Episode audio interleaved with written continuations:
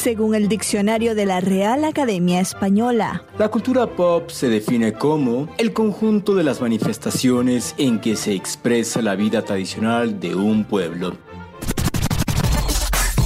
Nosotros la definimos como música, cine, televisión, famosos, teatro, moda y arte. ¿Y tú? ¿Cómo, la defines? Somos Zona Hop con Marisabel Houston y Javier Merino.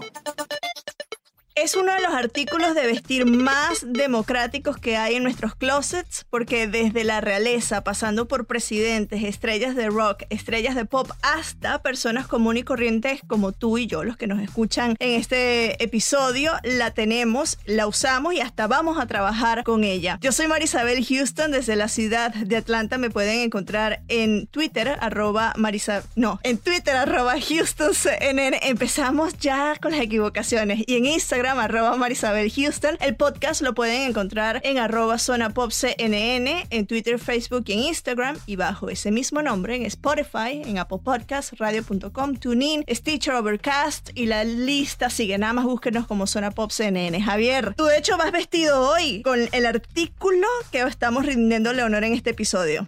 Exactamente, el artículo más, yo creo que es de los más poperos populares que hay en todo el mundo. Yo soy Javier Merino desde el closet de mi casa. Mi cuenta en Twitter es arroba merinoCNN y en Instagram me encuentran como Javito73 www.cnne.com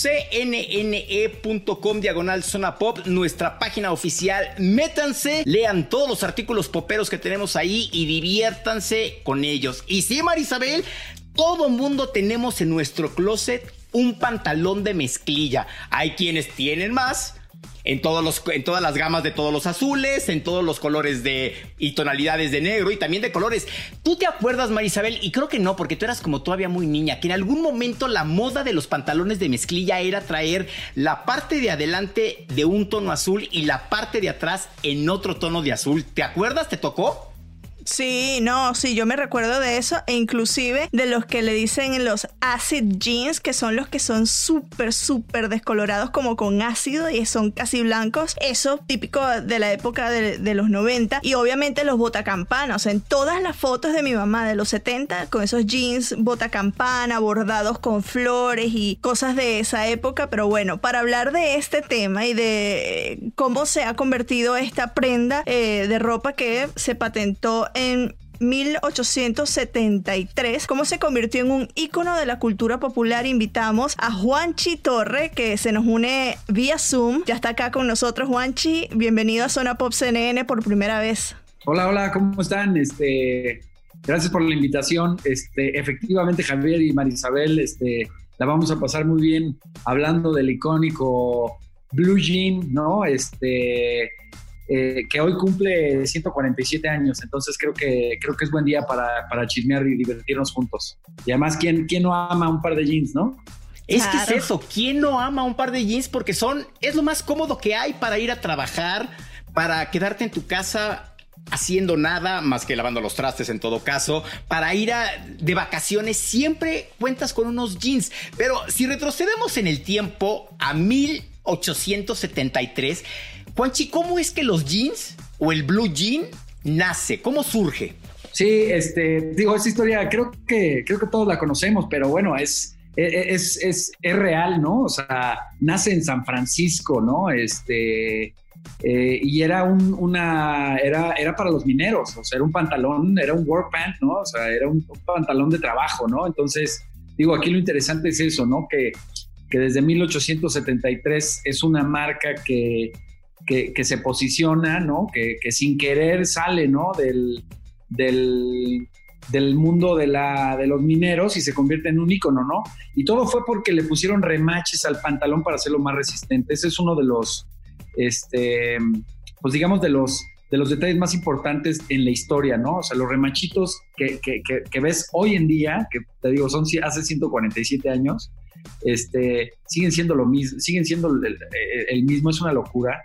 Este, pues bueno, eso, es así es como, así es como nace, ¿no? Era ropa para, para los, para los mineros, ¿no? Era una, eh, una mezclilla eh, súper sólida, eh, súper fuerte, era la mezclilla con denim, que es también este, hicieron un convenio de, de que solo los Levi's hicieran con esa mezclilla, entonces también tuvieron un partnership por más de 100 años, una, una locura, ¿no? Y, y, pues bueno, lo hace, lo hace Levi Strauss, ¿no? Junto con un sastre, este, se juntan y al final pues hacen esta marca, ¿no? Este, pero bueno, la historia de que, de que, de que era para los mineros es increíble porque bueno, ahorita toda la historia de, de, de Levi's, por eso es tan tan importante y yo creo que por eso es una marca como que tan icónica porque pues han sabido respetar su historia, ¿no? Hay, hay cazadores de pantalones por todo el mundo, por todos los, digamos, por todas las eh, las minas que antes se usaban, este, donde están buscando pues, los pantalones originales, ¿no? Este, digo, ha habido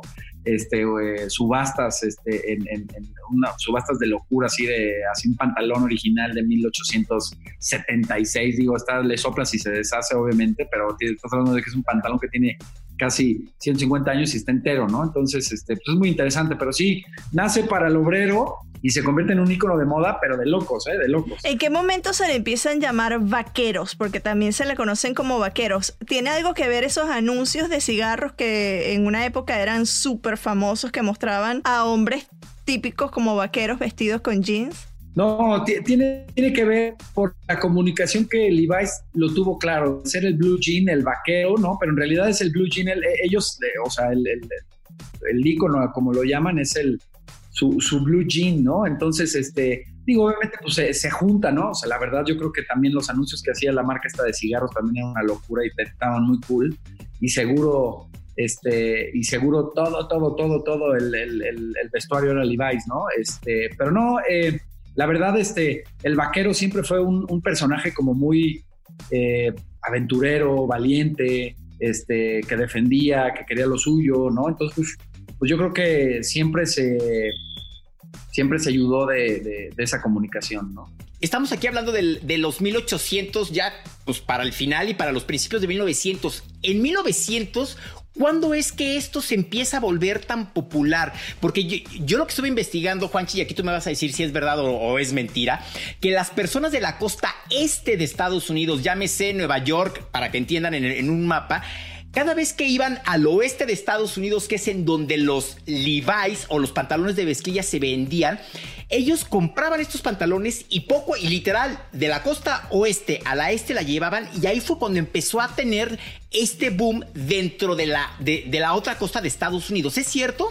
Sí, sí, sí, sí. La verdad, este, la verdad ahí sí se convirtió en una, pues digamos que en una bandera de, de América en un, en un segundo, la verdad. O sea, el primer blue jean fue en 1873 y, fíjense este dato, el, es el 501, ¿no? O sea, es, el, famosísimo 501, ¿no? Que es el que es el que ha pasado así, el que usa, usa el que el que ves las imágenes con Madonna así de los 80, este Marilyn Monroe, este todos es el mismo modelo.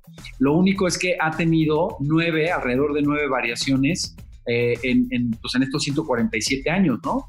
Del primero que fue 1873 al segundo que ya fue 1900 y cachito, pues ya se le hicieron ciertas adecuaciones que ya no tenían que ver con el tema del, del, minero, ya más a la calle, ¿no? Entonces, pues desde la primera adecuación este, empezó a tener muchísimo éxito el, el, pantalón. Entonces, sí, esa historia que cuentas es real, o sea, eh, efectivamente estaba del lado de California, pero, pero pues del, lado, del otro lado que son, son las dos partes cool de Estados Unidos, este, las dos este, áreas, este, pues también lo que lo, querían, ¿no? Entonces, orgánicamente se convirtió en un boom y, además, pues bueno, el, tema de que sea la misma, el mismo diseño, que ha tenido solo, o sea, no ha cambiado el diseño, son adecuaciones, ¿no? A, a la época, ¿no? Este, entonces, pues también eso lo ha hecho muy, muy sólido, ¿no? Este, y sobre todo divertido, ¿no? Es, es, es, una, prenda súper divertida que puede ser miles de cosas. Bueno, ahora vamos a adentrarnos a los 1900, por ahí en, en los 1940 quizás, o casi en los 50, con James Dean que para toda una generación ese fue un, uno de los primeros que le vieron esa parte de rock and roll de chico malo ligada también a esta prenda de vestir. ¿Cómo fue eh, eh, para esa generación de los 40, 50, de los 60 antes de llegar a los botacampana? ¿Cómo fue el impacto de, los jeans, de los blue jeans, de los pantalones de mezclilla? Eh, mira, fue este Fíjate que en, esa época el jean tuvo dos modificaciones, ¿no? Este, tuvo el, en el 44 y tuvo en el 47. Y justamente era ese, ¿no? Era el, el, el look este, que se empezaba a, romper y a hacer una cosa masiva de locos con el look de, de, de, la t-shirt, ¿no? Con la cajetilla de cigarros en el, en el, en el hombro, este, en el brazo, en el brazo. Y obviamente, pues, un ícono como James Dean que que, que, que pues eran sus, sus, pantalones, que eso es otra cosa. Este, Levi's siempre han sido unos, unos cracks, ¿no? Para, para el, tema del marketing, este, pero muchas cosas han sido orgánicas por la historia que representan en Estados Unidos y pues por la calidad, ¿no? Este, y porque pues tiene muchísima onda, ¿no? Entonces, pues sí, efectivamente, del 40, del, del 40 al 55 más o menos, este, pues se empezó a juntar, ¿no? Este, se empezó a juntar este, pues esta parte, ¿no? Y uno de esos que al iniciar la entrevista que yo siempre le digo a Javier es que es representativo y cuando piensas en mezclilla, ya sea pantalón, chamarra, X, piensas en ese famoso momento en los American Music Awards de 2001, en la alfombra roja que estaba Justin Timberlake, que en ese momento era novio de Britney Spears, y salieron caminando los dos coordinados, como se le dice, vistiendo de mezclilla, con una, un vestido, el de Britney, que era como con distintos tipos de mezclilla, y Justin igual con, con su chamarra, su pantalón. Ese momento cambió a esa generación bueno, la mía, ¿no? ¿Cómo, cómo lo recuerdas tú, eh, Juanchi? No, no, pues igual que todos. Este, eh, la verdad fue, sí fue un momento icónico.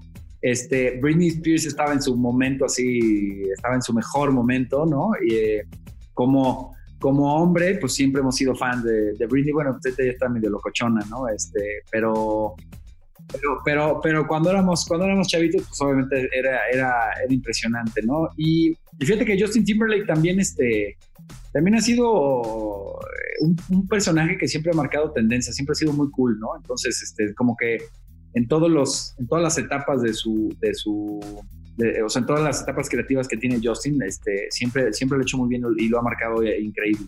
No, no, nos acordamos todo. A la fecha le pones, creo que en Google, este, Justin y, Britney, y es lo primero que te sale, ¿no? Entonces, este, o sea, el, que fueron, el que fueron a, con el sastre a mandarse a hacer su total look de denim, pues está increíble, ¿no? Increíble, Juanchi, para terminar, ¿por qué tenemos y debemos de tener un pantalón de mezclilla en nuestro closet, en nuestro armario?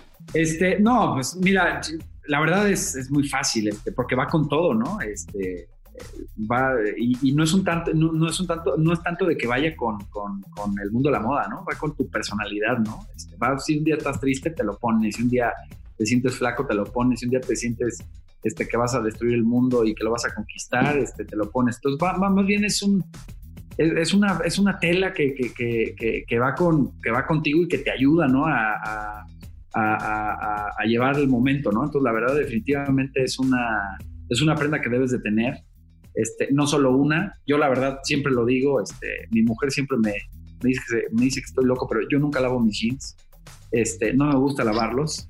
Es, eh, es que lo recomiendan, que no se deben de lavar porque se, se daña el material, ¿no? Pierde la forma de tu cuerpo, ¿no? Que va tomando o no. Mira, este, ah, eh, hay, hay, dos tipos de mezclilla, ¿no? Este, hay dos tipos de mezclilla que una se te amolda el cuerpo, inclusive hasta te recomiendan que la mojes para que se te, para que te haga tu cuerpo, ¿no? Este, eh, y, y, y, pues sí, ¿no? Yo la verdad, este, mi, recomendación y para cierre es de tengan jeans, tengan uno, tengan muchos y no los laven, este, dejen que tengan su historia, que eso es parte, ¿no? el, motivo y el fin de, un pantalón es que cuente la historia del, del, quien lo usó, ¿no? Entonces, este, eh, úsenlo, diviértanse y no, y no los laven. Eso está chido, que tus jeans cuenten tu historia. Está padre, me gusta eso para terminar.